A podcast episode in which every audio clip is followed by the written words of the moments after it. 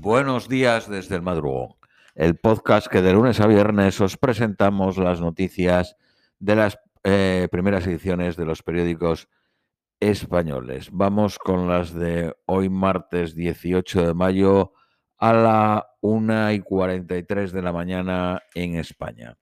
Periódico El País. La ofensiva de Gaza se prolonga con más de 200 muertos en una semana. Israel volvió a machacar con 54 bombardeos en 35 puntos y mata a un jefe militar de la yihad islámica. Estados Unidos pide más datos sobre el ataque al edificio de prensa donde estaba la cadena Al Jazeera.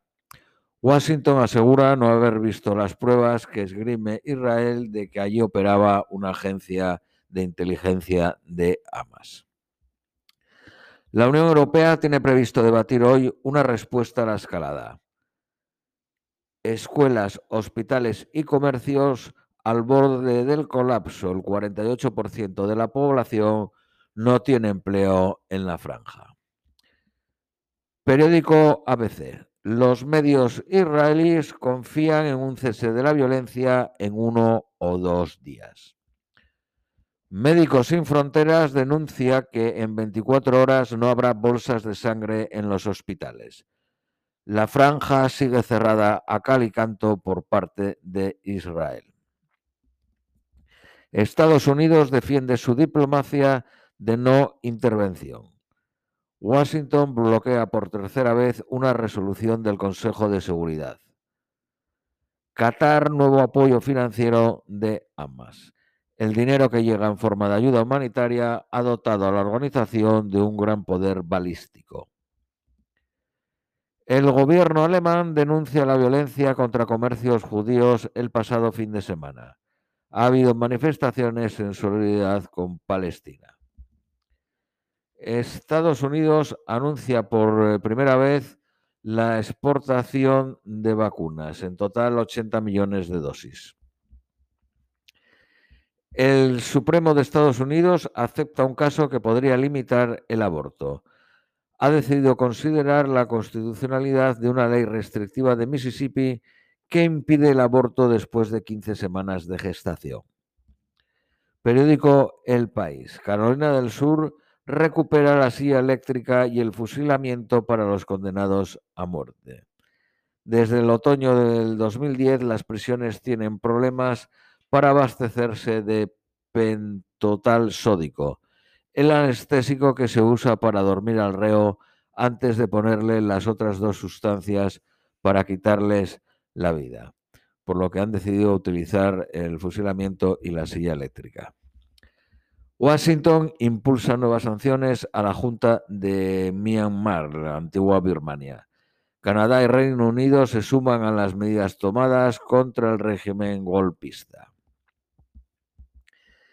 El partido del presidente mexicano López Obrador a punto de perder la mayoría absoluta tras las elecciones del 6 de julio, según una encuesta para el, para el periódico El País.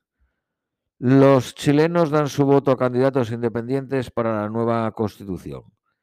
En paralelo, el Partido Comunista tuvo importantes triunfos en las elecciones municipales, entre ellos el municipio de Santiago de Chile.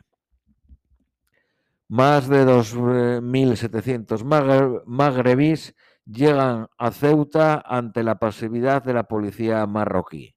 El ministro Marlasca se opuso a traer al líder del polisario, del Frente Polisario, y advirtió del riesgo.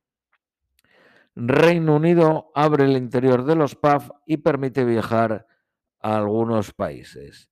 La descalada podría frenarse en seco por la irrupción de la variante india, que se ha incrementado un 76% desde el pasado jueves. Periódico Cinco Días. Las constructoras españolas Fomento y Construcciones y Contratas y Acciona se alían por la ampliación del tren ligero de Silicon Valley, valorado en 1.900 millones de euros. Madrid dedica una calle al expresidente del corte inglés Isidoro Álvarez. Periódico El Economista, Telepixa vende su marca a Pizza Hut por 10 millones de euros. Vamos con las noticias nacionales españolas. Periódico ABC. Esquerra Republicana y Junts acuerdan que Aragonés lidere la Generalitat Republicana. El Partido Socialista apuesta la estabilidad de la legislatura a los 13 diputados de Esquerra Republicana. El Tribunal Supremo tendrá que pronunciarse sobre el no del Gobierno a dar su lista de asesores. Periódico El País, Aragonés cede áreas sensibles a Junts para asegurar la presidencia. El gobierno listo para reactivar la mesa del diálogo y negociar con Esquerra Republicana. El Partido Socialista acusa al Partido Popular de boicotear la renovación del Consejo General del Poder Judicial. El PNV acusa a la izquierda adversale de amparar una campaña contra la Irsaisa. Sánchez anuncia la inmunización masiva en junio para los españoles eh, entre la 40 y 49 años. Periódico La Vanguardia, Esquerra y Junts pactan un gobierno de coalición tras meses de discrepancias. La Moncloa ve con alivio que se evite la repetición electoral. Esto es todo por hoy y os deseamos un feliz jueves. Eh, martes, perdón.